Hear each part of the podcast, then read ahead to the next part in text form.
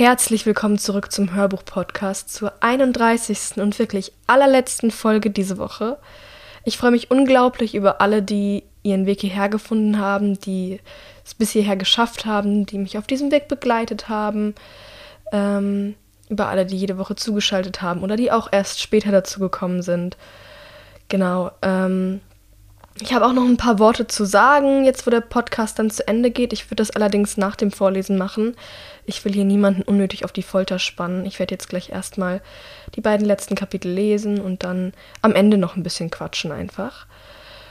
Und ja, ansonsten habe ich natürlich noch wieder einen Soundtrack für euch. Das Lied der Woche ist uh, Before You Go von Luis Capaldi. Ich schreibe es natürlich auch wieder in die Show Notes. Ich denke aber, viele kennen das Lied auch.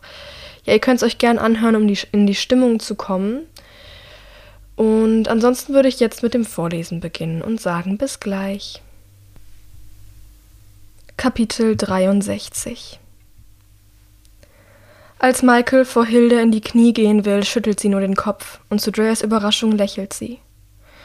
Es ist kein verkniffenes die Mundwinkel heben, wie man es bei ihr so oft sieht, sondern eines ihrer seltenen, echten Lächeln. Trotzdem sieht sie dabei irgendwie traurig aus. Du bist ein Krieger, Michael, sagt sie leise. Wir sterben nicht auf unseren Knien. Erhobenen Hauptes begrüßen wir den Tod, ebenbürtig, stolz. Also bleib stehen, mein Freund. Bleib stehen und sei ein Krieger. Michael betrachtet sie verwundert, dann lächelt er zurück. Dann bin ich das also? fragt er vorsichtig. Dein Freund? Hilda legt ihm die Hand auf die Schulter und schaut ihm tief in die Augen. Nach allem, was wir zusammen erlebt haben? Natürlich. Ist das Teil ihres Plans? Schindet sie mit ihren Worten gerade einfach nur Zeit oder ist sie wirklich dabei, sich von Michael zu verabschieden? Drea wird abwechselnd heiß und kalt. Nein, Sie wird ihn nicht umbringen. Gleich wird sie herumwirbeln und Enneka töten, und dann werden die Offiziere tun, was immer sie ihnen aufgetragen hat, und alles wird gut. Alles wird gut. Es tut mir so leid, Hilda, flüstert Michael.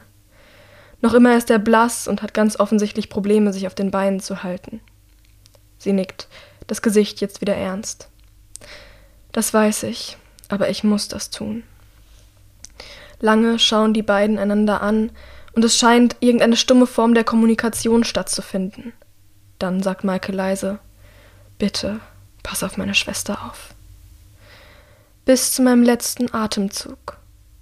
Irgendetwas blitzt auf in Hildas Augen, aber bevor Drea es richtig gesehen hat, ist es auch schon wieder weg. Adiau, Michael. Und damit hebt sie das Schwert. Michael schließt die Augen. Adiau, flüstert er zurück.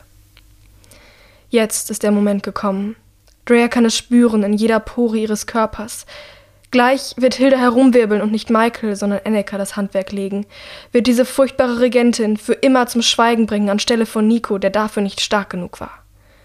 Sie schaut sich nach den Offizieren um, kann sie aber nirgendwo entdecken. Vielleicht lauern sie in den Schatten, um ihr im Notfall im Kampf zur Seite zu stehen?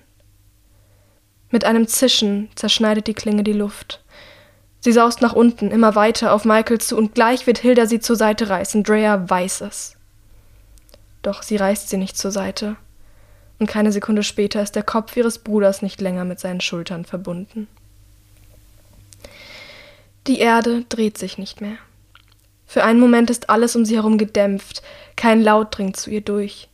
Nicht das Jubeln der Tanriti, nicht das Geräusch eines leblosen Körpers, der auf den Boden klatscht.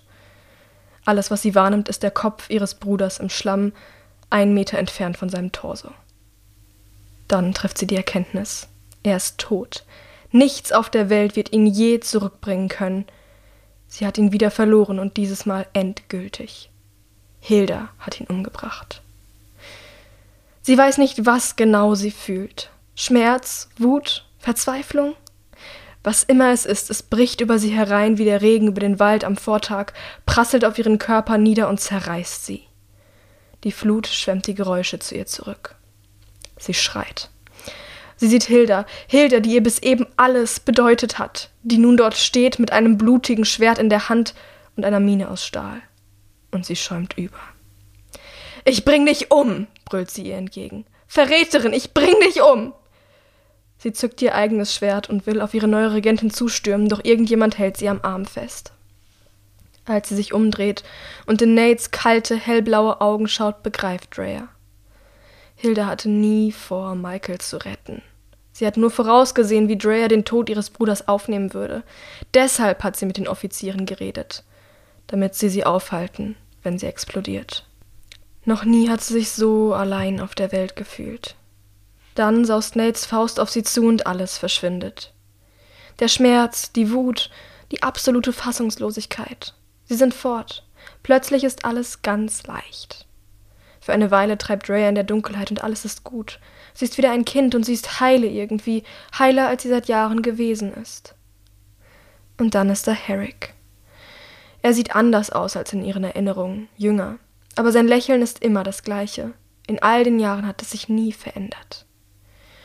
Sie sind in der Cafeteria der Wächterschule, sitzen einander gegenüber an einem der abgenutzten weißen Tische, die schon so viele Generationen von Novizen gesehen haben.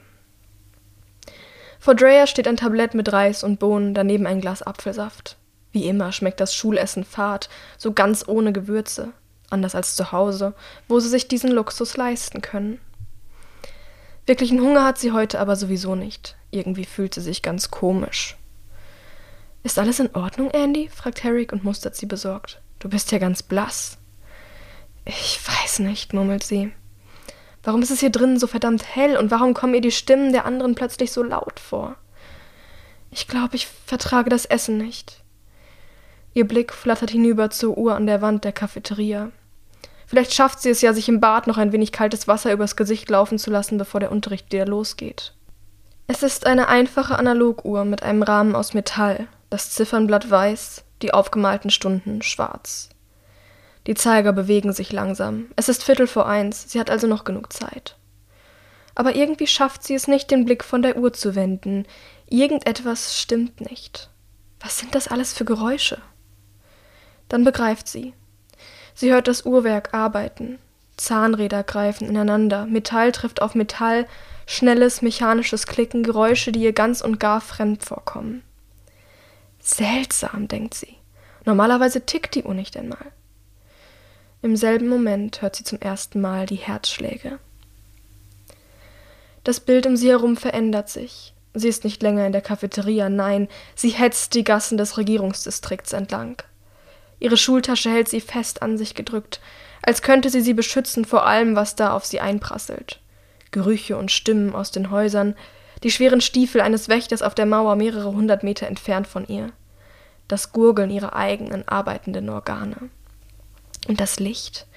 Es sticht in ihren Augen, noch nie ist die Sonne so hell gewesen. Sie hält es nicht aus. Sie muss nach Hause in ihr Bett, die Fenster verdunkeln und sich unter der Decke verkriechen, bis es alles vorbei ist. Sie ist so von den vielen Eindrücken um sich herum abgelenkt, dass sie die Stimmen in ihrer Wohnung erst bemerkt, als sie schon im Wohnzimmer steht. Auf dem Sofa sitzt ihre Mutter, ein halbleeres Weinglas in der Hand, neben ihr niemand anderes als Richard Müller höchstpersönlich. Überrascht mustert Rhea die beiden. Sie hatte ja keine Ahnung, dass ihre Mutter mit dem Bürgermeister der Stadt befreundet ist.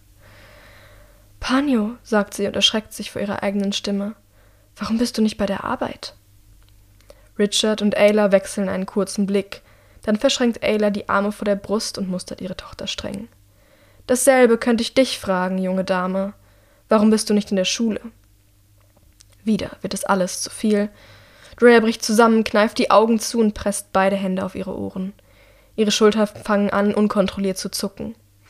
Mach, dass es aufhört, Panio, mach, dass es alles aufhört. Ich ertrage es nicht mehr. Ihre Mutter packt sie und schaut ihr in die Augen, tiefe Sorge im Gesicht. Was, Andrea? Was soll aufhören? Was ist passiert? Es ist zu viel, flüstert Drea. Panio, ich halte es nicht aus. Ich höre alles. Ich rieche Dinge, die ich noch nie gerochen habe und ich weiß nicht wieso. Und das verdammte Licht blendet mich. Den letzten Satz schreit sie hinaus und schlägt mit der flachen Hand auf den Boden. Im Parkett hinterlässt sie eine tiefe Delle. Sie kann hören, wie der Herzschlag ihrer Mutter sich beschleunigt. Sie wirft dem Bürgermeister einen nervösen Blick zu, dann nimmt sie Drea bei der Hand und führt sie aus dem Wohnzimmer. Dann sind sie in ihrem Kinderzimmer. Ayla nimmt ihre Tochter an beiden Händen, schaut sie an und flüstert: Andrea, es ist wichtig, dass du mir jetzt zuhörst. Ich werde gleich zurück ins Wohnzimmer gehen und ein paar Dinge mit Richard besprechen. Bis er weg ist, darfst du unter keinen Umständen aus deinem Zimmer kommen. Verstehst du das? Die Miene ihrer Mutter ist so ernst und ihre Stimme so eindringlich, es macht Drea richtig Angst. Aber warum? flüstert sie. Ayla nimmt ihr Gesicht zwischen ihre Hände. Ihre Augen füllen sich mit Tränen. Er darf dich so nicht sehen, Andrea. Er darf es nicht wissen. Und dann ist Drea allein. Sie sitzt auf dem Boden, die kühlen Streben des Bettgestells im Rücken. Ihre Arme sind fest um ihre angewinkelten Beine geschlungen und sie wiegt sich hin und her. Es soll aufhören. Es soll endlich aufhören. Sie weiß genau, gleich wird ihr Hirn explodieren. Immer wieder werden Gesprächsfetzen aus dem Wohnzimmer zu ihr herübergetragen. Ayla und Richard flüstern zwar miteinander, doch Drea kann sie trotzdem hören, und was sie hört, macht ihr noch mehr Angst. Ich flehe dich an, haucht ihre Mutter. Wir stehen doch auf derselben Seite. Der Bürgermeister seufzt. Es tut mir leid, sagt er leise und klingt dabei wirklich, als würde er es ernst meinen. Diese Sache ist zu groß. Du weißt, welcher Tag heute ist, du weißt, was das bedeutet, du weißt, was sie ist. Nein, Richard, faucht Ayla. Ich weiß es eben nicht. Wie kannst du dir so sicher sein, dass das nicht alles nur ein dummer Zufall ist? Vielleicht ist sie ja wirklich krank. Ach, komm schon, das glaubst du doch selber nicht. Bei diesen Worten wird Richards Stimme ein wenig lauter und er macht eine kleine Pause. Als er weiterspricht, flüstert er wieder. Es ist Musterungstag. Das weißt du ganz genau. Du bist diejenige, die den Virus ins Essen geschleust hat. Alle Kinder in der Wächterschule wurden heute infiziert und deine Tochter zeigt deutliche Reaktionen. Es ist doch eindeutig. Sie spricht von verschärften Sinnen, von blendendem Licht. Und hast du gesehen, mit welcher Kraft sie auf den Boden geschlagen hat? Sie trägt das Gen in sich, Ayla. Verdammt, sie könnte der Forschungserfolg sein, auf den wir seit zwei Jahrhunderten warten. Sie ist eine Immuna X. Daraufhin kehrt im Wohnzimmer kurz Stille ein. Als Ayla widerspricht, ist ihre Stimme so leise, dass Drea sie kaum noch verstehen kann. Dafür haben wir keine Beweise. Es ist nichts als eine blasse Ahnung, Spekulation. Wir könnten uns irren, wir könnten die Zeichen falsch gedeutet haben. Nichts haben wir falsch gedeutet. Der Tonfall des Bürgermeisters duldet keinen Widerspruch.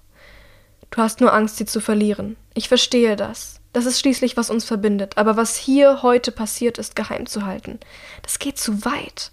Das kann ich nicht tun, nicht einmal für dich. Ihre Mutter beginnt hörbar zu schluchzen. Ich flehe dich an, Richard, presst sie hervor. Du und ich, wir sind anders. Wir wissen, dass zum Leben mehr gehört, als ihr zu dienen. Wir haben begriffen, was es bedeutet zu lieben.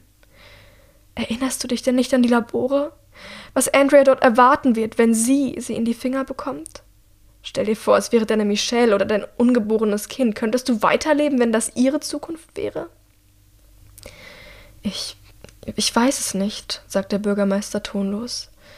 Aber es spielt keine Rolle. Das Risiko ist zu groß. Ich kann dich nicht beschützen. Ayla schluchzt noch eine Weile vor sich hin, dann flüstert sie. Ich verstehe. Danke für deine Ehrlichkeit. Aber kann ich dich um einen Gefallen bitten? Was wäre das? Eine letzte Nacht mit meiner Tochter. Morgen werde ich ihr berichten, was geschehen ist. Dann gehört Andrea ihr. Aber ein letztes Mal nur will ich mein kleines Mädchen ins Bett bringen und ihre Hand halten, bis sie eingeschlafen ist. Bitte, gib mir diese eine Nacht, um mich zu verabschieden.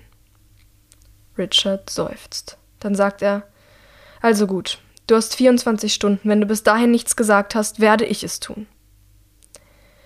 Der Bürgermeister ist fort. Drea hat gehört, wie er seine Jacke angezogen hat, wie die Wohnungstür ins Schloss fiel und er sie allein ließ. Sie versteht die Welt nicht mehr. Ihre Mutter möchte sich von ihr verabschieden. Sie trägt ein besonderes Gen in sich. Und was zur Hölle ist eine Immuna X? Oder wird sie jetzt verrückt? Verzweifelt wiegt sie sich vor und zurück und umklammert mit beiden Armen ihre Knie immer fester. Wieder wird alles zu viel, und sie weiß sich nicht anders zu helfen, Sie schreit nach ihrer Mutter. Dann liegt sie im Bett. Ayla sitzt bei ihr, hält ihre Hand und lächelt auf sie herunter. Ihre Augen sind gerötet und ihre Wangen fleckig. Drea hat Angst. Panio, flüstert sie, was passiert mit mir? Es wird alles gut, mein Schatz, sagt Ayla. Es wird alles wieder gut. Ihre freie Hand wandert zum Nachttisch. Erst jetzt sieht Drea das Glas, das dort steht. Es ist gefüllt mit einer hellblauen Flüssigkeit. Vorsichtig hebt ihre Mutter es hoch und hält es ihr entgegen. Trink das, Kleines. Danach wird es dir besser gehen. Ich verspreche es. Unsicher richtet Drea sich auf und nimmt das Glas entgegen. Sie schaut ihre Mutter an und weiß, dass sie keine Wahl hat. Die Wirkung tritt augenblicklich ein. Sie fühlt sich viel leichter und beschwingter. Auf einmal ist die Überlastung ihrer Sinne gar nicht mehr so schlimm. Das Licht sticht nicht länger in ihren Augen. Nein, es ist einfach schön, wie hell es doch ist. Dir geht es gut, flüstert ihre Mutter. Du hast jetzt keine Angst mehr. Sie hat recht. Der eiskalte Knoten in Dreas Brust löst sich auf und es gibt nichts mehr auf, die, auf der Welt, vor dem sie sich noch fürchten muss. Du musst mir jetzt zuhören, sagt Ayla leise. Aus ernsten Augen schaut sie sie an. Auf dich kommt eine sehr schwere Zeit zu, und das tut mir unendlich leid. Ich würde dir das gern ersparen, dir und deinem Bruder. Aber ich liebe euch so sehr, mir bleibt keine Wahl. Sie streicht Rhea über die Stirn und drückt sie zurück ins Kissen. Du wirst dich an dieses Gespräch nicht erinnern, zumindest für eine sehr lange Zeit. Ich werde heute Nacht etwas Furchtbares tun müssen, aber niemand wird jemals erfahren, dass ich es war. Du wirst ins Gefängnis gehen und du wirst lernen, mich zu hassen. Das muss so sein, verstehst du? Alles andere würde ihren Verdacht erregen, anders kann ich dich nicht beschützen. Du wirst vergessen, was heute geschehen ist, Du bist früher aus der Schule nach Hause gekommen, weil es dir schlecht ging. Ich war nicht dort und Richard genauso wenig. Du hast uns nie zusammen gesehen. Dann hast du den ganzen Tag in deinem Zimmer verbracht und geschlafen. Sie gibt dir einen Kuss auf die Stirn. Was heute wirklich geschehen ist, daran wirst du dich erst wieder erinnern, wenn du nicht mehr in der Enklave bist. Wenn du da draußen bist, in der Zone, auf dich allein gestellt, wenn du es wirklich wissen musst. Wenn du dich erinnerst, dann weißt du, dass du etwas Besonderes bist. Und du weißt, dass niemand jemals davon erfahren darf. Sie hat ihre Spione überall. Du darfst es niemandem sagen, verstehst du? Du musst es für dich behalten, bis ich komme und dich finde.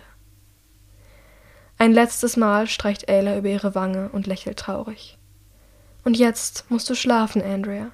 Schlaf tiefer, als du je geschlafen hast. Und wenn du erwachst, ist ein neuer Tag. Wenn du aufwachst, hast du es vergessen. Aber Drea schläft nicht ein. Sie wacht auf. Und als sie aufwacht, erinnert sie sich. Kapitel 64 Sechs Jahre. Sechs Jahre lang waren diese Erinnerungen vergraben in Dreas Kopf und sie konnte sie nicht greifen. Sie suchten sie heim in Form von seltsamen Träumen, immer undeutlich, immer zu verschwommen, um verstanden zu werden. Jetzt ist alles wieder da. Der 9. August 269, der Tag vor der Nacht, in der Richard und Michelle Müller starben. Sie erinnert sich. Verstehen kann sie es trotzdem nicht. Dann öffnet sie die Augen und die Gegenwart kommt zu ihr zurück. Ihr Kopf dröhnt und sie blinzelt ins Sonnenlicht. Sie befindet sich an einem Ort, der sie entfernt an Hildas Trainingsplatz auf dem Dach des Regententurms erinnert. Eine weite Fläche aus Beton, hier und da schauen Lüftungsschächte in die Höhe, an den Rändern ein Abgrund. Nur riecht es streng und es liegen weder ausrangierte Waffen herum, noch kann sie irgendwo eine einzige Topfpflanze entdecken. Michael ist tot. Sie sieht ihn sterben, immer wieder, sieht, wie Hilda ihr Schwert auf ihn niedersausen lässt und seinen Kopf abtrennt. Sie hat nicht einmal mehr die Kraft, wütend zu sein, sie ist einfach nur traurig und einsam und vollkommen verzweifelt. Als sie ihre Beine zu sich heranziehen und sich selbst umarmen will, bemerkt sie, dass ihre Füße in Ketten liegen. Man hat sie an einen der Lüftungsschächte gefesselt. Was zur Hölle? murmelt sie und reißt an den Ketten, aber es ist nichts zu machen. Sie ist gefangen. Mach dir keine Sorgen, hört sie da eine Stimme neben sich sagen und fährt zusammen. Sie meinten, sie lassen dich gehen, sobald du die Thronfolgerin nicht mehr umbringen willst. Es ist Echo. Sie kauert kaum zwei Meter entfernt von Drea, ebenfalls mit gefesselten Füßen. Ihre Ketten sind allerdings im Boden verankert. Die intakte Seite ihres Gesichts schmückt ein dickes blaues Auge. Wo sind wir? haucht Drea. Im Gefängnis, oben auf dem Dach des Viehsilos. Echo beißt sich auf die Lippe und fragt dann vorsichtig: Ist es wahr, Drea? Ist Nico wirklich tot? Drea nickt. Ihre Umgebung verschwimmt, als ihre Augen sich mit Tränen füllen. Ihr Brustkorb droht vor Schmerz zu zerspringen. Sie sind alle tot.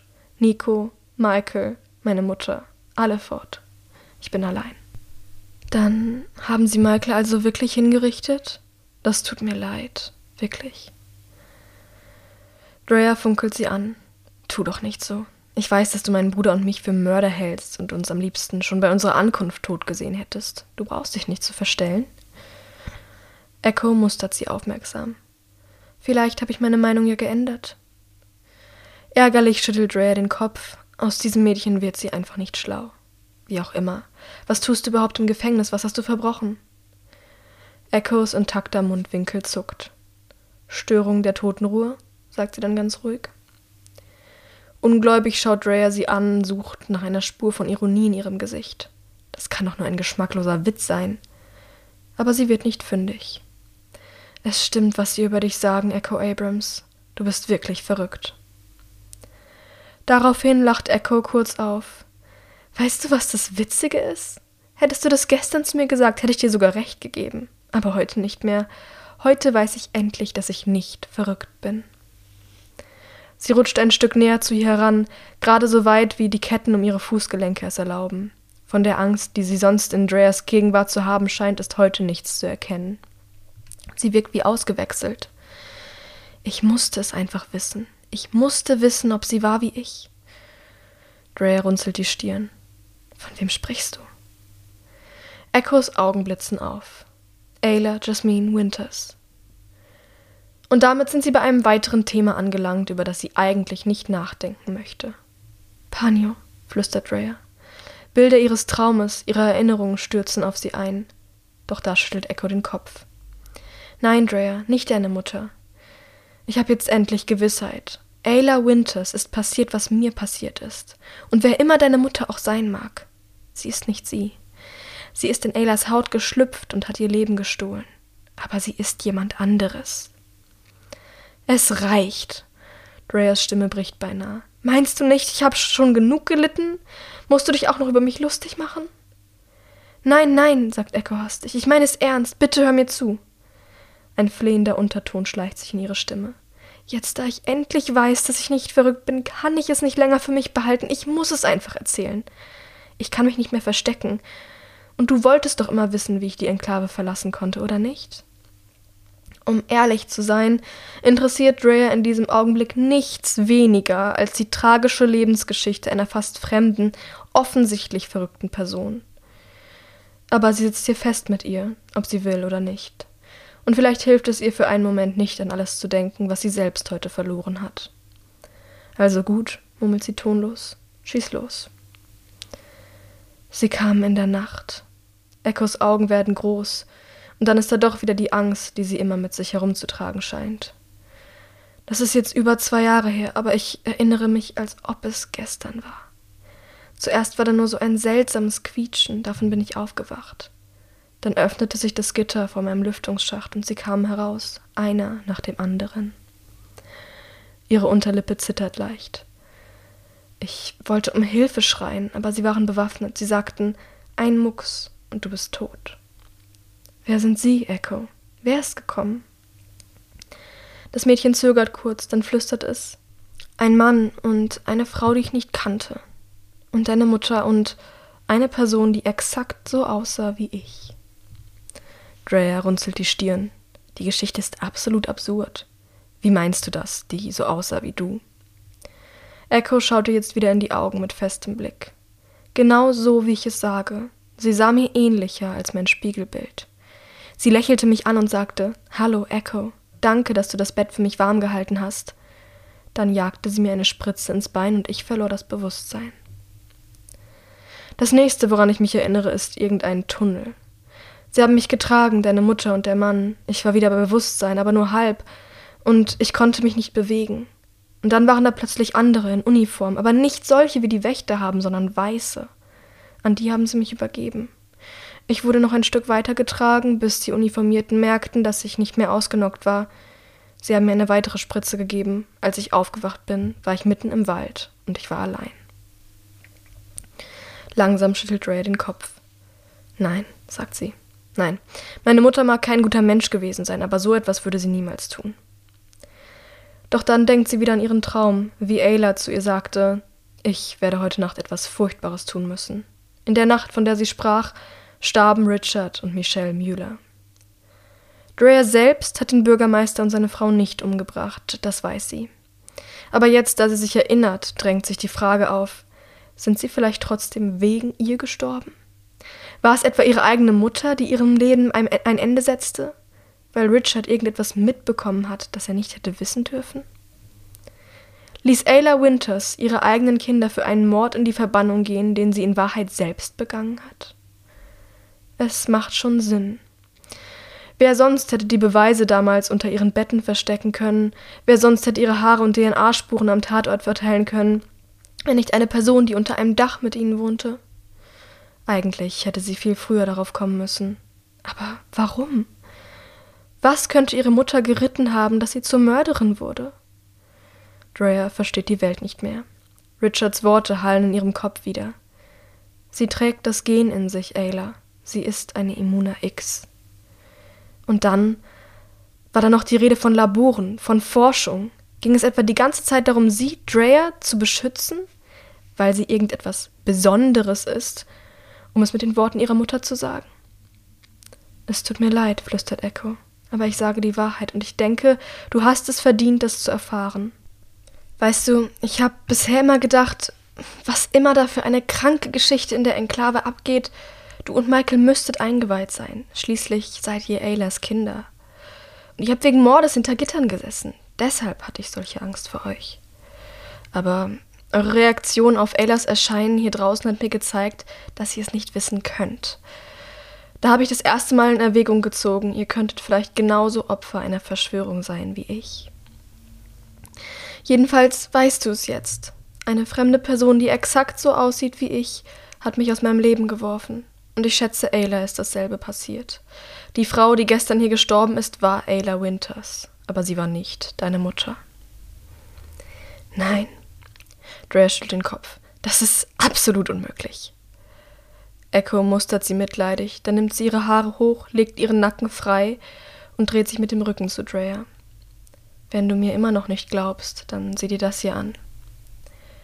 Unterhalb ihres Haaransatzes zeichnet sich eine lange weiße Narbe ab. Als Drea genauer hinschaut, bleibt ihr Herz fast stehen. Im Sekundentakt leuchtet die Haut um die Narbe herum bläulich auf. In den Tiefen ihres Körpers blinkt irgendetwas. Ich weiß nicht, was das ist und was es tut, sagt Echo leise und dreht sich wieder zu Drea um. Aber ich bekomme es nicht aus mir raus. Glaub mir, ich habe es versucht, als die Wunde noch frisch war. Ich bin damit aufgewacht, als sie mich im Wald ausgesetzt haben. Ayla hatte genauso eine Narbe. Sie war wie ich. Sie wurde durch einen Doppelgänger ersetzt. Aber wie? flüstert Drea. Wie ist das möglich? Echo lächelt bitter. Ich schätze, das ist gar nicht schwer. Weißt du, was sie im Agrardistrikt manchmal machen, wenn das Zuchtvieh besonders gut ist? Drea muss nicht lange nachdenken, um die Antwort auf diese Frage zu finden. Natürlich. Wenn es bei Tieren funktioniert, warum dann nicht auch beim Menschen? Sie starrt Echo an und kann es kaum fassen. Sie klonen es. Echo nickt. Ganz genau. Es stellt sich nur die Frage, warum? Ich persönlich bin der Meinung, dass in der Enklave irgendein richtig großes Ding am Gang ist. Hinter den Kulissen, dort, wo es keiner mitbekommt. Ich weiß noch nicht, was es ist, aber ich schätze, es hat damit zu tun, warum sie uns sagen, hier draußen könnte man nicht überleben, wo das doch so offensichtlich möglich ist. Die beiden Mädchen schauen einander an, ungläubig über das, was hier ans Tageslicht gekommen ist. Kurz spielt Rhea mit dem Gedanken, von ihrem Traum zu erzählen. Wahrscheinlich hängt das alles irgendwie zusammen. Richards und Michelles Tod, Ayla, die Doppelgänger. Aber dann denkt sie an die Warnung ihrer Mutter. Sie hat ihre Spione überall. Du darfst es niemandem sagen, verstehst du? Du musst es für dich behalten, bis ich komme und dich finde. Und so schüttelt sie nur den Kopf. Wir werden es wohl niemals erfahren. Sie schließt die Augen, lehnt sich an ihren Lüftungsschacht und versinkt in ihren Gedanken. Je mehr sie nachdenkt, desto mehr muss sie dem, was Echo gesagt hat, zustimmen. Irgendetwas stimmt mit der Enklave nicht. Irgendetwas scheint dort erforscht zu werden, auf welche Art und Weise auch immer. Und nach allem, was sie verstanden hat, scheint sie selbst ein großer Erfolg für diese Erforschung zu sein. Deshalb ist sie in Gefahr. Sie erinnert sich an die Begegnung mit Hildas Mutter im Wald, an ihre heftige Reaktion auf den Biss. Es hat sich genauso angefühlt wie in ihrem Traum. Und haben Richard und Ayla nicht irgendetwas davon gesagt, das Essen in der Wächterschule sei kontaminiert gewesen? Geht es also um die Wirkung von VMP auf Immune? Immuna X. Ich bin eine Immuna X, was zum Geier das auch bedeuten mag. Drea kann nicht mehr denken. Sie will nicht mehr. Sie will nur zu ihrem Bruder und sich bei ihm ausheulen, von ihm in den Arm genommen werden, wie in der guten alten Zeit, vor dem Mord, vor dem Gefängnis, als die Welt noch unkompliziert war. Aber das kann sie nicht, weil er fort ist. Für immer. Und ihre Mutter? Hat sie nicht gesagt, sie will kommen, um sie zu finden? Fast zwei Monate sind vergangen, seit Drea die Enklave verlassen hat. Wenn sie wirklich nicht gestorben sein sollte, wo ist sie dann? Wo ist ihre Mutter, wenn sie sie so dringend braucht? Zum ersten Mal seit Michaels Hinrichtung bricht sie in Tränen aus. Und als sie erst einmal angefangen hat zu weinen, kann sie nicht mehr aufhören. Einige Kilometer entfernt, auf der anderen Seite des Flusses, trauen sich Herrick und Hamish noch immer nicht, vom Baum zu klettern. Der Sturm war noch in vollem Gange, als der Fluss breiter wurde und immer langsamer floss, in eine Art See mündete, die letzten Stunden hatten sie damit verbracht, sich an einen dahintreibenden, wahrscheinlich vom Wind ausgerissenen Baumstamm zu klammern, um nicht zu ertrinken. Als das Wasser sie endlich freigab und sie ans Ufer des Sees gelangten, waren sie mit den Kräften beinahe am Ende. Sie schafften es gerade noch, zum Schutz vor den Wimpus auf einen Baum zu klettern, als die ersten Exemplare sich schon um sie versammelten. Sie belagerten sie die ganze Nacht über mit schnappenden Kiefern und röchelnden Atem, aber keiner schaffte es, zu ihnen hochzuklettern. Das war ihr Glück, denn ihre Pistolen konnten sie nicht benutzen. Das Wasser hatte sie vorübergehend unbrauchbar gemacht. Noch nie hat Herrick sich so elend gefühlt, so ängstlich, so machtlos, so traurig. Er konnte nicht aufhören, an Mira zu denken, an den Wächter, den Hamish erschossen hat, und ihm war so unendlich kalt. Es muss die längste Nacht seines Lebens gewesen sein. Doch auch diese Nacht fand irgendwann ein Ende. Die Sonne kam heraus und vertrieb die Wimpus, zurück blieben nur Kummer und Angst. Und nun sind Stunden vergangen und sie hocken immer noch auf ihrem Baum, geschockt, unfähig wirklich miteinander zu sprechen und vollkommen planlos, was sie als nächstes tun sollen. Sie wissen, ohne Mira sind sie hier draußen verloren. Irgendwann hören sie Stimmen. Sie wechseln einen hoffnungsvollen Blick, Wimpus können nicht sprechen, denkt Herrick. Wer immer sich da unterhält, ist nicht infiziert, ist lebendig. Dann hatten sie also recht. In der Enklave überleben nicht die letzten Menschen dieser Erde. Schnell, flüstert Hamish. Lass uns runterklettern. Wer immer das ist, kann uns vielleicht helfen. Also machen sie sich an den Abstieg. Die Stimmen kommen näher, Wortfetzen werden zu ihnen herübergeweht und Herrick stellt erleichtert fest, dass es Esperanto ist. Sie werden sich also verständigen können. Plötzlich steht sie vor ihnen. Eine Gruppe aus vier Personen, zwei Männer, zwei Frauen. Alle tragen recht leichte, helle Leinenklamotten. Ein harter Kontrast zu den dunklen Tattoos, die fast jeden Quadratzentimeter ihrer Haut überziehen. Sie sind bis an die Zähne bewaffnet. Bevor die Zwillinge irgendetwas sagen können, sind drei Pfeile und ein Schwert auf sie gerichtet. Instinktiv hebt Herrick die Hände. Der Krieger mit dem Schwert tritt auf die Brüder zu und mustert sie eindringlich. Er ist groß, breitschultrig, mit einem grimmigen Gesicht und einer Narbe über der linken Augenbraue. Seine Ausstrahlung hat etwas furchtbar Bedrohliches und Herrick schrumpft innerlich vor Angst zusammen. Wer seid ihr? donnert der Mann. Was habt ihr in unserem Territorium zu suchen? Ich. Ich bin Herrick und das ist mein Bruder Hamish. Wir kommen von. von weit her und kennen uns nicht aus. Er beeilt sich so sehr zu sprechen, dass er sich mehrmals verhaspelt. Es tut uns leid, wir wussten nicht, dass dieses Land jemandem gehört. Kurz überlegt er, dann schiebt er nach. Wir sind auf der Suche nach jemandem. Einem Mädchen. Sie heißt Andrea Winters, ziemlich klein, schmal gebaut, dunkle Haare. Habt ihr sie vielleicht gesehen? Der Krieger wechselt ein paar vielsagende Blicke mit seiner Gruppe, dann dreht er sich wieder zu den Zwillingen. Ich kenne keine Person, die so heißt, sagt er langsam. Aber ihr seid nicht die Ersten, die nach ihr fragen. Herricks Herz setzt für einen Schlag aus, aber bevor er darüber nachdenken kann, was genau diese Worte bedeuten, sieht er den Fuß des Kriegers auf sein Gesicht zurasen. Das letzte, was er hört, bevor er das Bewusstsein verliert, ist Willkommen bei den Umaldi. So, das war's. Das war mein Buch Immuna X. Das ist das Ende. Wir haben es geschafft, in etwas mehr als sieben Monaten und 31 Folgen ähm, mit einer Fortsetzungslesung im Prinzip das gesamte Buch gemeinsam zu hören. Ja, wir können jetzt einen kurzen Moment nehmen, einmal durchatmen, alles verarbeiten, bevor ich noch ein paar Worte sage. Ich trinke einen Schluck Kaffee. Das könnt ihr ja vielleicht auch machen. So. Ja, wir sind hier natürlich mit einem kleinen oder auch tatsächlich etwas größeren Cliffhanger geendet. Das tut mir auch ein bisschen leid. Äh, ja, ich habe auch schon vermehrt von Lesern und Leserinnen ein bisschen Ärger dafür bekommen, dass das Buch auf diese Weise endet. Aber ich kann versprechen, Teil 2 ist auf dem Weg, die Fortsetzung kommt. Ich werde gleich auch noch ein paar Worte zur Fortsetzung sagen, wie da so der Stand der Dinge ist. Ja, aber erst wollte ich mich einmal ähm, nochmal ich glaube, ich habe es in letzter Zeit öfter getan, aber ich wollte es jetzt am Ende noch einmal machen bei allen bedanken, die hier dabei waren, die zugehört haben, die sich für die Geschichte begeistern. Das bedeutet mir echt eine Menge, weil ähm, ja, diese Geschichte liegt mir einfach so, so am Herzen und hat so lange, bevor das Buch veröffentlicht wurde, nur in meinem Kopf existiert und jetzt auf einmal seit, seit August letzten Jahres, nein, Ende Juli war ja die Veröffentlichung, aber es war schon fast August.